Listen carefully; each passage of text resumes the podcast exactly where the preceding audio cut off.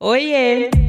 Eu sou Luanda Vieira, jornalista e atualmente também influenciadora digital e consultora de diversidade e inclusão. Depois de ser editora de moda e editora de beleza e bem-estar em duas grandes revistas femininas, diria que no auge da minha carreira no mundo corporativo, eu resolvi mudar o rumo da minha trajetória e seguir sem freio, pelo menos por enquanto, na vida autônoma. E é por isso que eu tô aqui, para falar com você sobre carreira na real, sem romantização, mas com que pode tornar esse lado da nossa vida um pouco mais confortável. E para começar, hoje eu tô aqui para falar do corre dela, Adriana Barbosa, fundadora da Feira Preta, o maior evento de cultura negra da América Latina e do Preta Hub. O corre delas.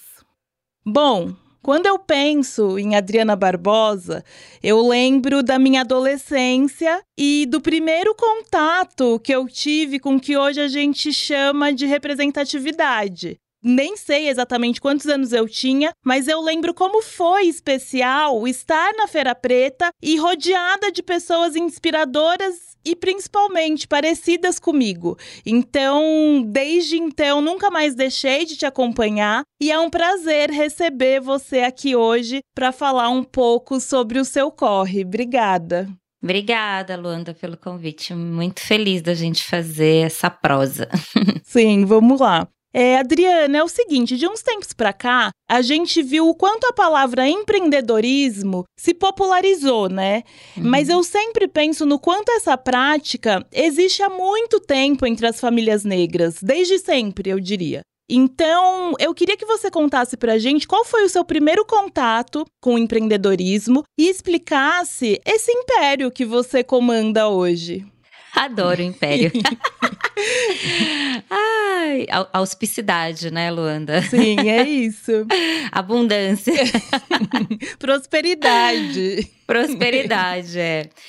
é. De fato, eu tenho é, uma trajetória dentro do campo do empreendedorismo. Mas, assim, depois que eu fui entender o que significava de fato essa palavra empreendedorismo, eu tive uma, uma educação matriarcal, né? Que quer dizer que eu fui educada por bisavó, por avó, por mãe, muitas mulheres ao, ao meu redor. E eu me lembro desde pequena de, na minha casa, foi um, uma adolescência, numa educação baseado em mulheres que trabalharam como empregadas domésticas. Então, o dinheiro em casa era muito escasso. E a minha bisavó, que também já tinha trabalhado com empregada doméstica, era cozinheira, ela sempre falava: Adriana, a gente precisa ajudar a sua avó, que era, que, era, que sustentava a casa, né? A matriarca da família. É, vamos fazer alguma coisa aqui pra, financeiramente para ajudar. Então, ela criava coxinha, criava marmita, criava várias coisas para a gente vender para poder fazer o complemento de renda.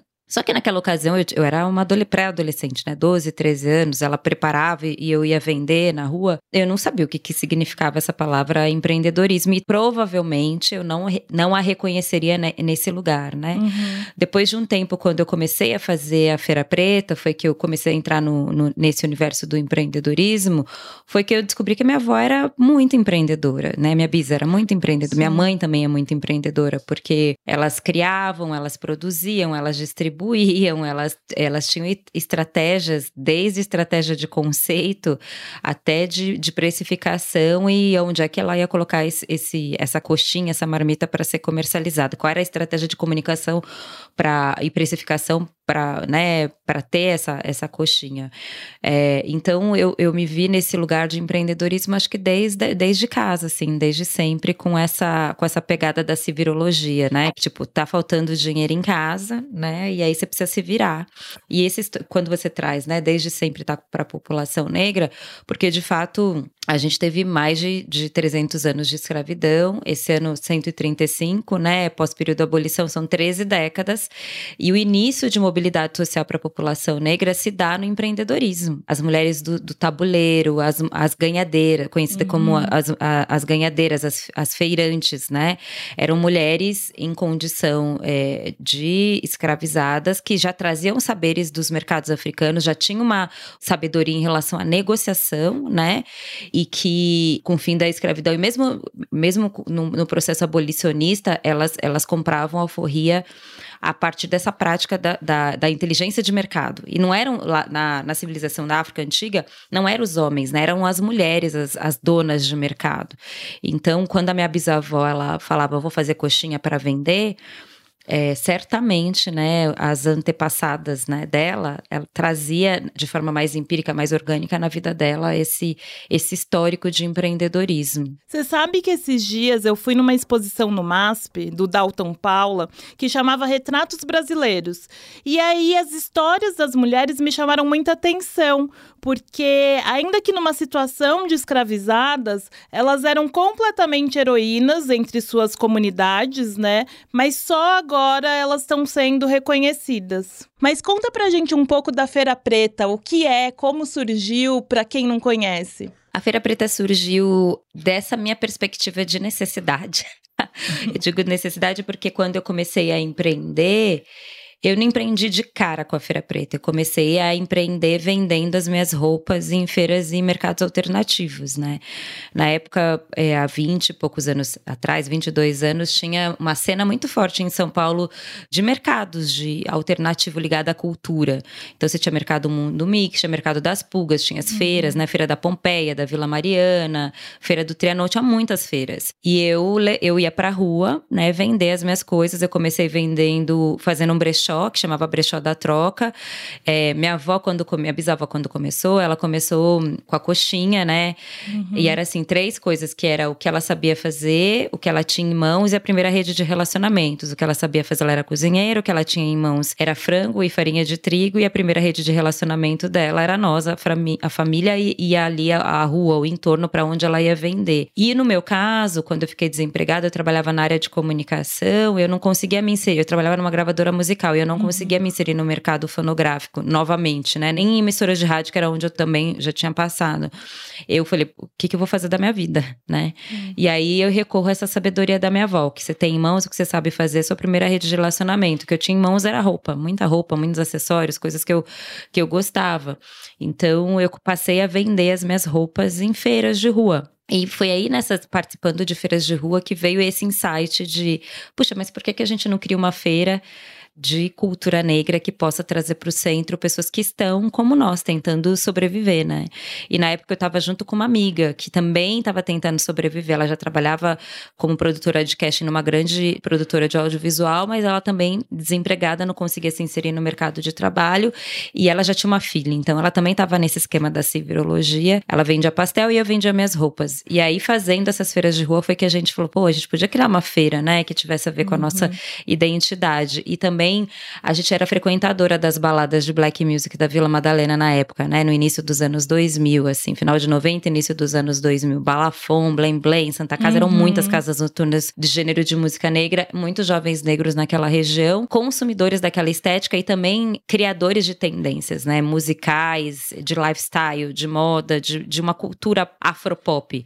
E então foi nesse contexto que surge a Feira Preta, na Praça Benedito Calixto, na região de Pinheiros, onde uhum. tinha essa concentração de de, de casas noturnas, já olhando para esse público, né, como potencial público consumidor e fazedor também, né, do que circulava uhum. na Feira Preta. Hoje a feira é o maior festival de cultura negra da América Latina. A gente reúne empreendedores do Brasil todo, também de outros países. Esse ano, por acaso, a gente vai trazer é, empreendedores da Colômbia.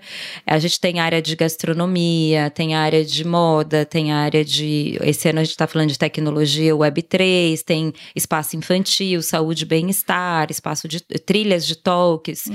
é, shows musicais. Então, é um, um espaço de uma celebração, né, e de visibilidade da cultura negra em diferentes segmentos.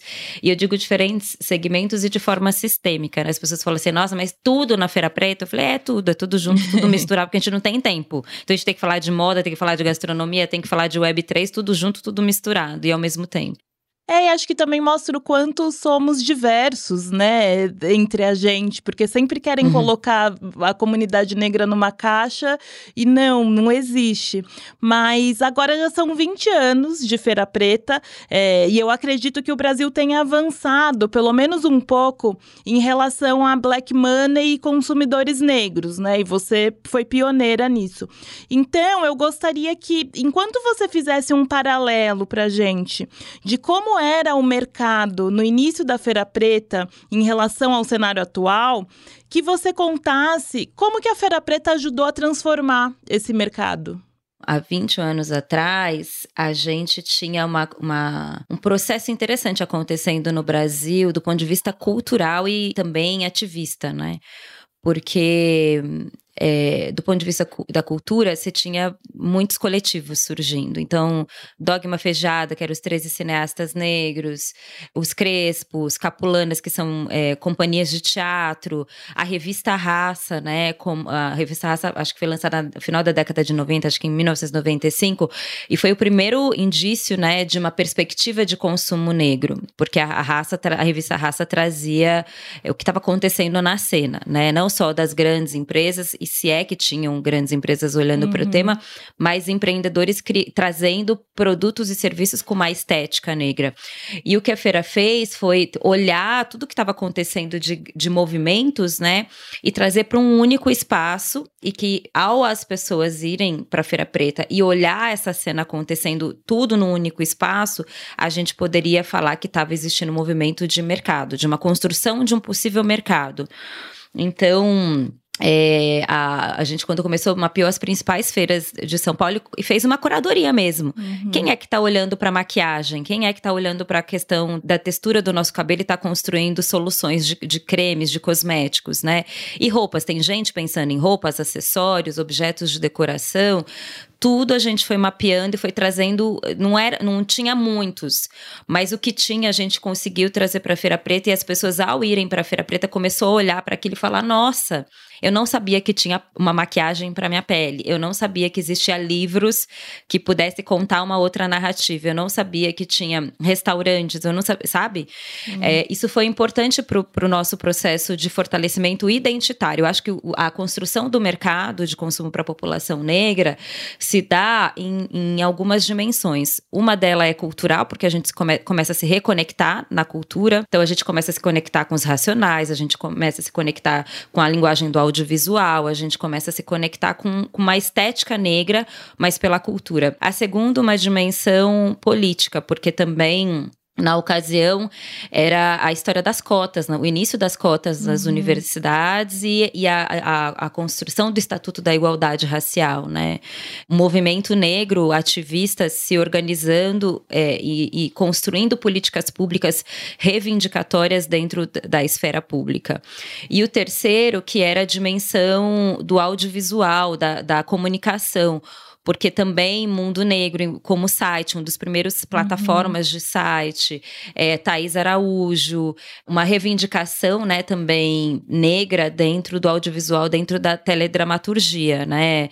É, se por um lado a gente tinha muitas séries importadas, que todo mundo odeia o Cris, eu, a Patroa e as Crianças, todas Sim. as séries negras, né, no SBT e na Record, é, por outro lado, na Globo você tinha os atores negros já indo para um outro lugar, né? Então, essas três dimensões eu acho que ajudaram muito a construir essa história do consumo no Brasil. E eu digo isso porque se hoje o Brasil é 56% de população negra, ele se dá não, pelo só, não só pelo índice da natalidade, porque nasceram muitos negros, se dá pelo processo da autodeclaração. Nos últimos 20 anos, né, com, com o IBGE, né, esse ano é um ano de censo, é um ano importantíssimo, eu estou ansiosa para ver qual é o resultado do censo, o número tem aumentado. Então, negros, pretos, pardos, junta-se, né, para ser esse 56%. Sendo que no final da década, sei lá, na década de 70, 80, era é, mais de 100 possibilidades de autodeclaração. Marrom bombom, afrobege e tantas Sim. outras possibilidades. E nos últimos 20 anos, 20 anos, não, a gente coloca o pé e fala, nós somos negros. Sim. Entendeu? E isso, ao se se colocar o pé, nós somos negros, a gente começa a reivindicar do mercado produtos que qualifiquem a nossa identidade. Então eu começo a reivindicar do, das indústrias do cosmético, por que, que não tem uma base de maquiagem para o meu tom de pele, uhum. por que, que os shampoos nos, nos, nas gôndolas é shampoos para cabelos rebeldes, odome os seus cachos. A gente começa a reivindicar é, uma questão ativista, né, política, mas numa perspectiva de consumo. E como que a Feira Preta hoje se relaciona com o mercado, com as grandes empresas, assim? Porque eu vejo que vocês fazem muitas pontes, né? Tem é, um trabalho com a CIA, enfim. Como que é essa relação? A gente acha que com, com essa perspectiva da autodeclaração da população negra e essa população começar a reivindicar, né? se abre uma, uma frente importante dentro das empresas, que é a frente da diversidade, né? Uhum. Acho que tem uma questão que é, bom, se essa população está enegrecendo, né, e ela é consumidora e ela está indo para a internet reivindicar o consumo, as empresas começam a se questionar se elas estão produzindo para esse recorte da população. E aí, quando né, os, os, as primeiras empresas a, a, trazer essa perspectiva do consumo no Brasil são as grandes empresas, as multinacionais. E as lideranças, quando chegam no Brasil e fazem o teste do pescoço e não veem negros, fala como é que o Brasil é negro, mas na empresa não tem? E, e quem é que vai produzir para essas pessoas? Porque se não tem gente aqui, quem são elas? Onde é que elas estão? O que, que elas consomem? O que, que elas querem? E aí vem um outro processo sistêmico, né, um efeito sistêmico que é da inclusão de negros no mercado de trabalho formal. Então você passa a ter mais pessoas negras dentro das empresas ajudando a decifrar que fenômeno é esse e a ofertar produtos para atender essa demanda de, de consumo. E aí é onde chega o papel da Feira Preta, que é começar a se conectar com essas empresas e construir histórias. Então a gente tem história com a CIA já há uns dois anos, uhum de desenvolvimento de, de collabs, né? No ano passado a gente fez, fez collab com roupa, esse ano a gente está fazendo collab com acessórios. C&A acabou de lançar uma coleção com quatro estilistas negros reconhecidos, Sim. né? A Dai Molina, uma mulher indígena, a Kel, uma mulher negra, o Dendezeiros, né, da Bahia, a Isaac Silva, são marcas que traz um cunho identitário muito forte. A gente tem construído conteúdo com as marcas, conteúdos e histórias, né, em diferentes segmentos. Por exemplo, a gente está com a Nivea e, e, a Nivea tem um, um, posicionamento de marca que é o, toque que transforma. E a gente começa a falar de cuidado, auto, autocuidado, entendeu? A gente faz formação para empreendedores que atuam dentro de, de temas ligados à saúde e bem-estar. Então, é, desde mulheres benzedeiras que têm um trabalho cultivo com ervas até quem desenvolve sabonetes, cremes, né, produtos agroecológicos. E a gente tem visto uma abertura maior das empresas. Vou falar que hoje está é, mais próspero, uhum. tá mais tranquilo. Na verdade, não tá mais tranquilo, tá mais favorável, mas ainda precisa estar tá mais tranquilo, porque ainda falta muito, né? Sim. Essa amplitude de, de conscientização das marcas de que nós, enquanto população negra, somos um público consumidor e que, ao nos reconhecermos como os negros, a gente tem exigências em relação a como a gente consome, porque a gente tem especificidade, entendeu? Pensar na anatomia de um corpo, de, né? Qual é o shape de uma roupa de uma população negra? A população negra tem muitas doenças que são predominantemente na população negra: anemia falciforme, intolerância à lactose, pressão alta. Então, como a indústria farmacêutica vai olhar para isso, para as especificidades, entendeu? Sim, total. E você falou sobre autocuidado, e eu queria muito falar sobre como as coisas não caminham em linha reta, né? Quando a gente está empreendendo. Então, Adriana, é possível empreender é, e se mostrar vulnerável nos momentos que as coisas apertam? Tem que. tem que se mostrar vulnerável, porque esse mito do empreendedor herói, heroína, não existe. Desculpa, o Brasil tem altos e baixos, tem uma complexidade, tem desigualdade. Como é que você não vai mostrar sua, sua vulnerabilidade frente ao racismo? Por exemplo, se eu vou num banco e o banco trava para mim toda vez que eu vou para fazer qualquer operação, eu não vou me mostrar forte, cara. Eu tô sem... aquilo tá me ferindo na minha autoestima, entendeu? Por exemplo, a gente faz muitas pesquisas, né? E que isso possibilita a construção de narrativas em relação ao empreendedorismo negro no Brasil. Uma das pesquisas que a gente fez, a gente fez com entrevista com profundidade. Eu lembro de um empreendedor contar a história dele falando que ele, na tentativa de tirar um alvará, que a questão racial para ele dificultava, né, a obtenção do alvará. Eu falava, mas como assim? Ué, porque toda vez que um técnico vinha aqui para tirar o alvará, ele me questionava duas, três vezes se meu, se o meu negócio estava preparado para ter funcionamento. Então, essa dimensão racial, ela atravessa os negócios. E, e eu, com o tempo, tive que desenvolver musculatura emocional, com ajuda psicológica, eu tive que pedir ajuda, uhum. me mostrar vulnerável para que eu pudesse entender que essa dimensão é, racial me abalava na minha psique, né? Então, Sim Por isso que tem tanto, cada vez mais grupos terapeutas, ama psique, muito afroamparo, muitos coletivos que têm trazido essa dimensão subjetiva para dentro dos negócios. E nessa pesquisa que a gente fez, saíram nove temas na jornada empreendedora: acesso a crédito, uhum. tecnologia, máquinas, comunicação. Mas uma dimensão que foi uma das mais citadas pelos empreendedores negros era a questão da autoestima, uhum. de se reconhecer empreendedores e empresários, né, para poder acessar o ecossistema. E em algum momento fica fácil empreender? Ó, oh, fácil não fica. Mas eu acho que ele, ele vai ficar mais é, amistoso, né?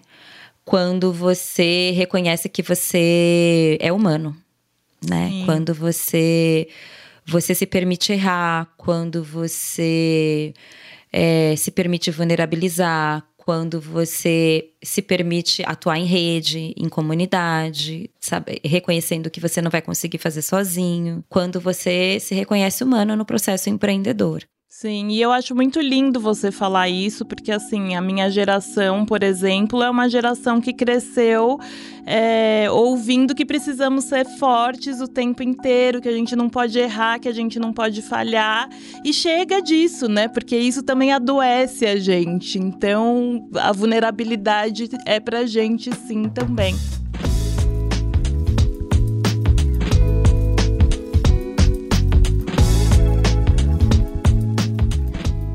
E aí agora a gente vai falar um pouquinho sobre saúde mental. A gente já tá falando, mas entrando mais nesse assunto, eu queria que você falasse qual que é a importância do autoconhecimento para o empreendedorismo. Ah, fundamental. Nossa, para mim hoje ele foi tudo. Na minha jornada, na minha história, na minha trajetória, ele foi fundamental. Você precisa saber quem você é para você entender o que você faz porque senão você cria negócios que não, não estão conectados com a sua essência. E aí esse, esses negócios têm vida útil, né? Porque aí vem a concorrência, e se você não tem enraizamento, você, você não consegue sobreviver à competitividade do mercado, entendeu? Na Feira Preta a gente tem um programa de educação empreendedora que se chama Afrolab. Foi uma metodologia que a gente mesmo construiu. A gente convidou vários lideranças, cabeças de redes, empreendedoras de, de alguns estados do Brasil e sentou com uma universidade do Reino Unido para entender de que forma que esse contexto do empreendedorismo que a população negra foi desenvolvendo nas últimas 13 décadas pode ser hum, também traduzida como uma tecnologia né, social, como uma ferramenta de desenvolvimento. Total. E sobre o trabalho que você desempenha com outros empreendedores, né? Você se sente responsável pelo desenvolvimento e o sucesso desses profissionais? Sim, me sinto, né, junto com essa comunidade estendida, né, uhum. que participa desse processo de desenvolvimento. Hoje, para o programa de educação, acesso a crédito, tem muitas pessoas envolvidas, entrelaçadas na Preta Hub, que contribuem para que muitos empreendedores consigam chegar a esse sucesso, né. Quando a gente, sucesso para a população preta não é só o sucesso da exposição, uhum. sabe, tipo, da, da representatividade, ela precisa também vir atrelado a ao lastro financeiro. Sim. Né? É dinheiro, na, no final das contas, é dinheiro no bolso. Quanto é que eu consegui vender, sabe? E aí tem muita gente envolvida nesse processo que tem se dedicado. Hoje a gente faz formação, já fez Brasil todo, Colômbia, África do Sul, Bolívia. E tem muitas redes, muitas cabeças de redes em todos esses territórios ajudando nesse processo de alavancagem de empreendedores negros na diáspora. Sim, eu queria saber, né, com essa pergunta, como que você lida com isso? É um peso para você, para sua saúde mental, se sentir responsável? Olha, eu não digo um peso, uhum. porque eu acho que me move quando eu vejo que o empreendedor conseguiu se reconhecer, uma pessoa preta que, que tá lá empreendendo, se reconhece como uma empreendedora, como um Sim. empresário e consegue prosperar. Então, isso me alimenta muito, assim, me faz eu levantar todos os dias e falar, é por isso que eu faço. Sim. Agora, não é fácil. Não é fácil, porque como no Brasil a gente tem o racismo que ele é estruturante e ele é sistêmico, as nossas soluções, elas precisam ser estruturantes e sistêmicas também. Então não é só a educação. Uhum. A educação tem que vir associada com crédito, não é só crédito. A gente precisa ter políticas públicas, então precisa fazer advocacy, influenciar. O que, que a gente precisa fazer para influenciar em políticas públicas? Então, é, a educação com muitas coisas, né?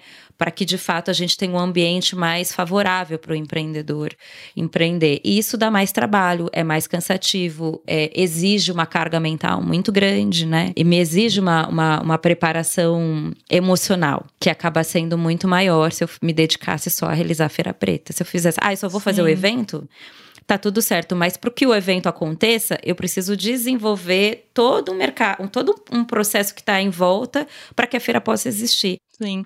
E eu acho que isso que você está dizendo tem muito a ver com maturidade também, né? E entendendo. Eu estava lendo a autobiografia da Bernardine Evaristo, que chama um manifesto sobre nunca desistir. E me chamou muita atenção porque ela tem 60 anos, ela é uma autora super premiada.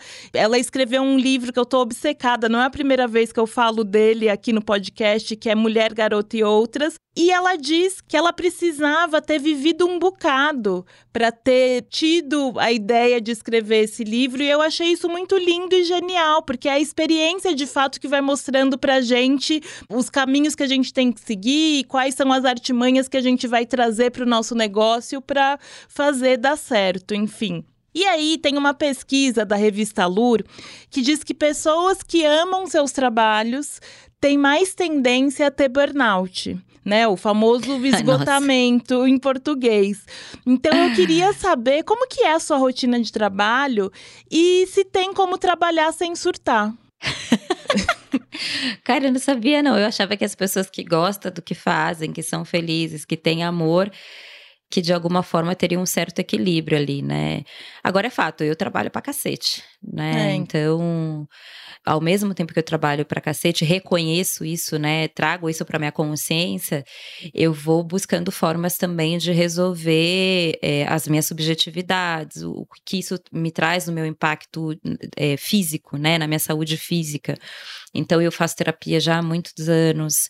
Eu já fiz coaching outras vezes, mas esse ano eu tô fazendo coaching com uma mulher negra que é uma coaching, eh, uma coaching ancestral, que ela traz essa dimensão da hum. ancestralidade para sessões de coaching que tem sido fundamental. Gente, eu quero esse contato. Ai, depois eu passo, que ela é maravilhosa. Porque não é só uma dimensão do negócio em si, de como você vai liderar e não sei o quê, mas é como é que você, com as suas subjetividades, com, com o que você traz transgeracionalmente, vai impactar na forma como você está posta hoje, né? No uhum. dia a uhum. dia. Então, meu dia a dia, ele, ele passa, tem um volume de trabalho muito grande, mas também tem essa essa busca, né, de forma consciente para trazer mais qualidade de vida. E eu tenho falado cada vez mais assim que a nossa geração, né, talvez a, a nossa geração e a geração, eu tô com 45 anos, né, mas a nossa e uma geração agora de 20 e poucos, uhum. até a geração uhum. da minha filha que tem 9 anos, a gente precisa, é, eu tenho o dever de fazer isso na minha geração para ela, que é a gente transcender da luta, da resistência. Sim. Porque para a mulher negra é, é, essa coisa de ser guerreira, da luta, de estar, tá, sabe, aquela que dá conta de tudo, pode bater que ela vai aguentar, pode falar que ela, é. sabe, do muito trabalho, do, de, de não relaxar, de não descansar. Porra, é cansativo. É. Só de falar já tô cansada. Exato. mas que eu acho que a gente precisa combater, porque senão é, parece que a gente, de forma subjetiva, a gente foi programada para trabalhar, para resistir, para Sim. lutar. E na verdade, a gente precisa ser programada simplesmente para viver. Né? Eu, eu quero me dar ao luxo de escolher um dia da semana que eu não vou para o escritório. Eu quero me dar um luxo de fazer unha assim, de, de se eu tiver que ir para depilação, se eu tiver que fazer o cabelo, se eu tiver para um spa, se eu tiver que viajar, eu quero ter tranquilidade. Eu não quero ir para esses lugares, fazer uma viagem, mas me sentindo culpada que eu não estou no escritório trabalhando, que eu não estou produzindo, Sim. que eu não estou na produtividade, entendeu?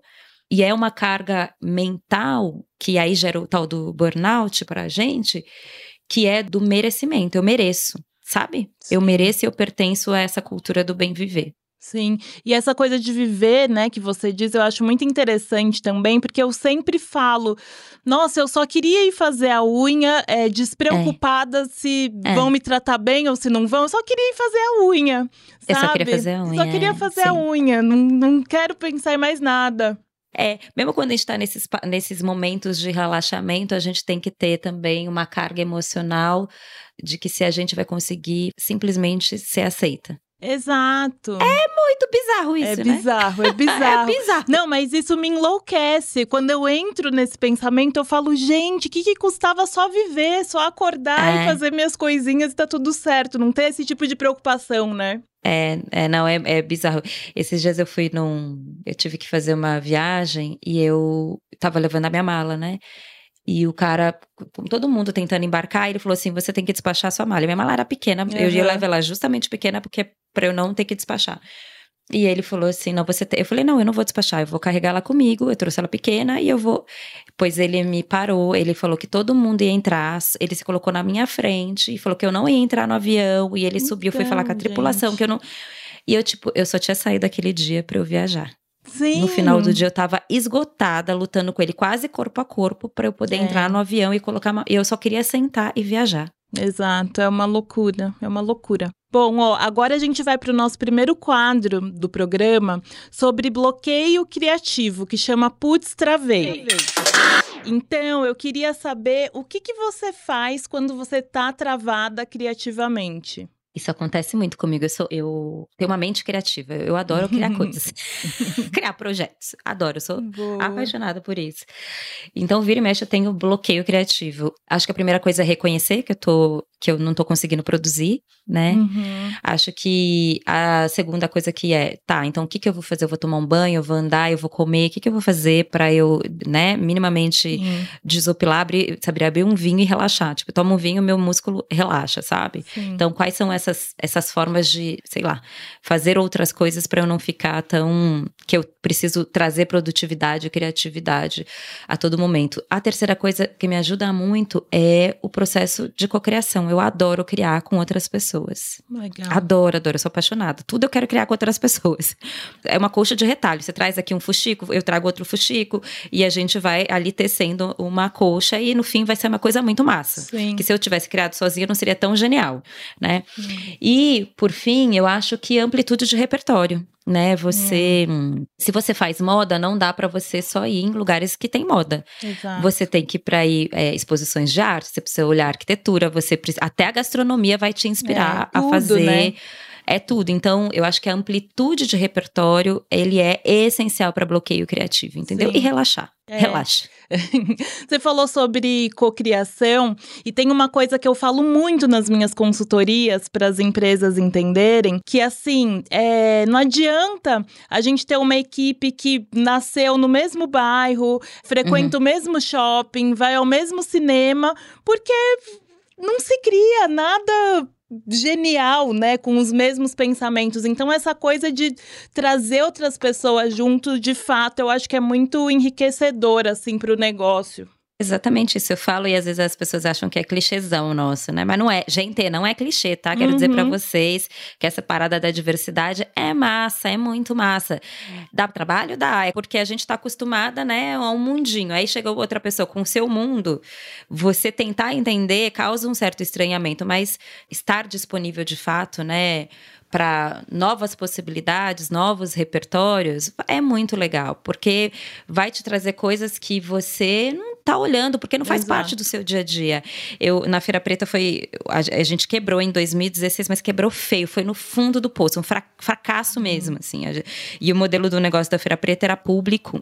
É, o público pagava para entrar e com uhum. o dinheiro que o público pagava, a gente custeava o evento. E aí, é, uma das coisas que eu fiz foi riscar o salão, que foi conversar com muitas pessoas. Eu escrevia para as pessoas aleatoriamente, muitos distantes de mim, até para CEO de empresa, eu já escrevi no LinkedIn pedindo uhum. ajuda. Uhum. E fui tomar café com, com esse cara branco, rico, que não tem nada a ver comigo, para falar, puxa, eu quebrei, né? O que, uhum. que é, e uhum. você, quando, né, quando se porventura a sua empresa quebrou, o que que acontece? Para ouvir como é que as pessoas Sim. pensam e também deixar pessoas muito diferentes de mim a entrar. É um propósito da Feira Preta, mas que a gente tem se aberto muito mais, assim, focado na população preta, feito por negros e é só a gente que vai produzir. Isso é, uma, é um objetivo nosso, porque é isso, é uma galera que ficou à margem durante muito tempo. Mas num determinado momento eu falei assim, cara, deixa eu ver o outro lado da história. E aí vieram pessoas brancas de outras classes sociais, orientais, outros tipos de pessoas de outras idades, uhum. é, que puderam puderam trazer conhecimento que certamente eu não consegui acessar. Essas pessoas acessaram empresas, códigos que eu não consegui acessar. E que elas, se elas estão disponíveis, estão dispostas, generosas em abrir, né? É muito interessante, porque elas têm uma parte da história que eu não tenho. E eu não tenho porque o Brasil é racista. Elas Sim. têm essa parte da história. Eu tenho uma outra parte da história. Então foi, foi fundamental. E eu digo que cada vez mais a diversidade não, ela tem que ser uma via de mão dupla, não só a inclusão de pessoas pretas, indígenas, né, uhum. nesses lugares onde não tem pessoas diversas, mas ao mesmo tempo, dentro de comunidades, deixar os aliados trazerem uma parte da história que a gente não conseguiu acessar. Não, às vezes, durante a minha trajetória inteira, assim, um processo de terapia, eu me culpei muito por sentar à mesa e jogar o jogo, mas às vezes a gente precisa jogar o jogo para chegar onde a gente quer, né? Obviamente que sem ferir a nossa ética, o nosso propósito, mas a gente de fato precisa entrar aí nos códigos para seguir em frente, enfim. E aí o próximo quadro é Tá todo mundo exausta? Eu queria que você me contasse qual que é o melhor descanso para você. Ai, ficar em casa.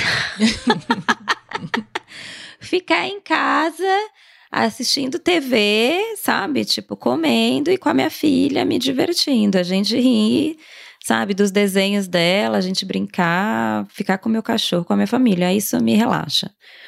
Porque até para você viajar te estressa, né? É. Exato. Então, quando eu tô na minha casa e simplesmente que é o meu lugar do aconchego, que é onde, né, tem minha rede de afeto, é onde eu sou o que eu sou, pô, me uhum. relaxa muito. Sim.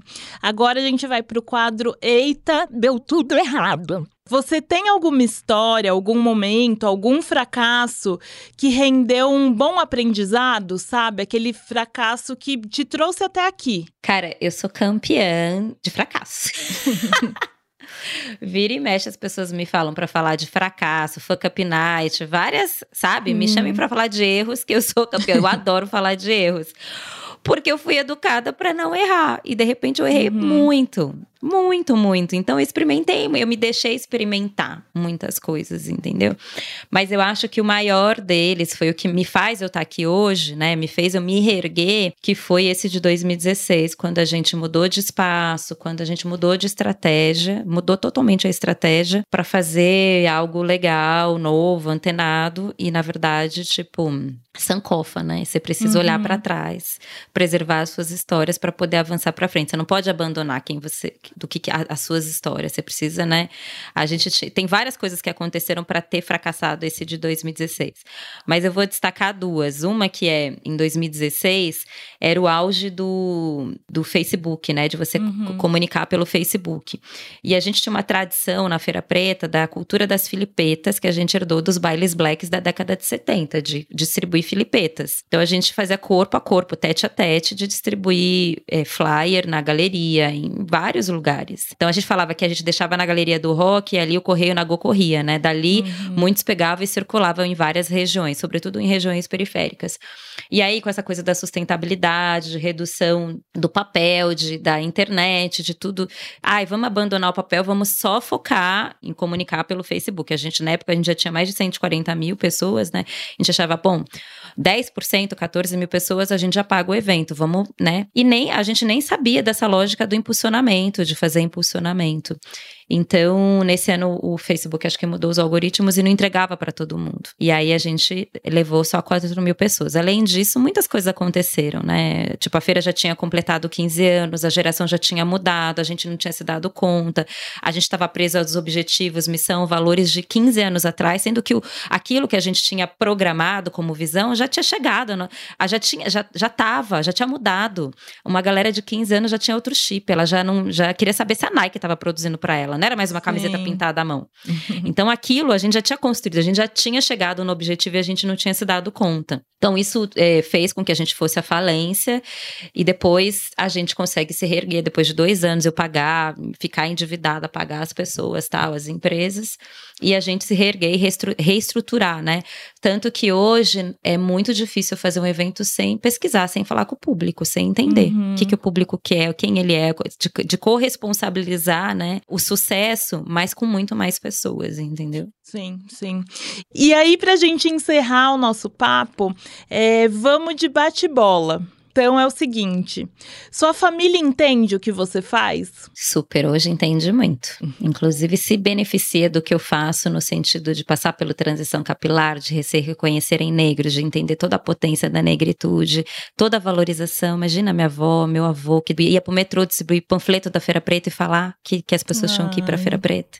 Sim. Sabe? Tipo, então tem. A minha família se beneficiar muito disso. Demais. Em um tweet, o que é ambição para você? Ambição? Caracas. Respondi em o tweet. Aff, ai, caracas. Caracas. Uma é. interrogação. Boa. Dri, um livro, um curso, um arroba no Instagram, qualquer tipo de conhecimento que fez muita diferença na sua trajetória profissional. Pode ser dois? Pode. Que aí eu faço merchan. o livro, eu quero falar do meu, que aí eu aproveito e faço merchan, que é Potências Pretas, que foi um super aprendizado. Escrevi o livro contando a minha história, história da Feira Preta de outras mulheres, a partir de quatro mulheres. Era uma roda de quatro mulheres, uma escrita de quatro mulheres, de quatro gerações. E é um livro super bonito, assim, né? Que não fala só da minha história, mas conta a história do Brasil também. Uhum. E outra referência muito importante para mim foi assistir o documentário da Michelle Obama quando Legal. ela fala da, da geração, do legado, qual é o legado que a gente quer deixar, né? Como é que a gente está preparando fu as futuras gerações? Isso mexeu muito comigo. Sim, demais. Uma palavra que define os seus conteúdos nas redes sociais. é, verdade. Nada. Qual atriz te interpretaria em um filme sobre a sua carreira? Nossa, a primeira que me vem é a Camila Pitanga. Ai, que, que demais! eu acho ela, cara, acho ela muito verdadeira, humana. Imagina que, gente, Camila Pitanga panfletando, gente, é. pro novo presidente na rua, corpo a corpo. É. Porra! É, total. Dri, que prazer, que honra, muito bom te ouvir e aprender com você. É, obrigada, obrigada mesmo por aceitar o nosso convite. Imagina, eu que agradeço. Foi um papo maravilhoso, Luanda. Adorei te, te conhecer aqui. Sim. Fazer essa prosa com você. Muito bom. E eu também quero agradecer quem está ouvindo a gente, né? Quem ouviu hoje o Corre Delas. E aguardo vocês novamente nos próximos episódios. Beijos!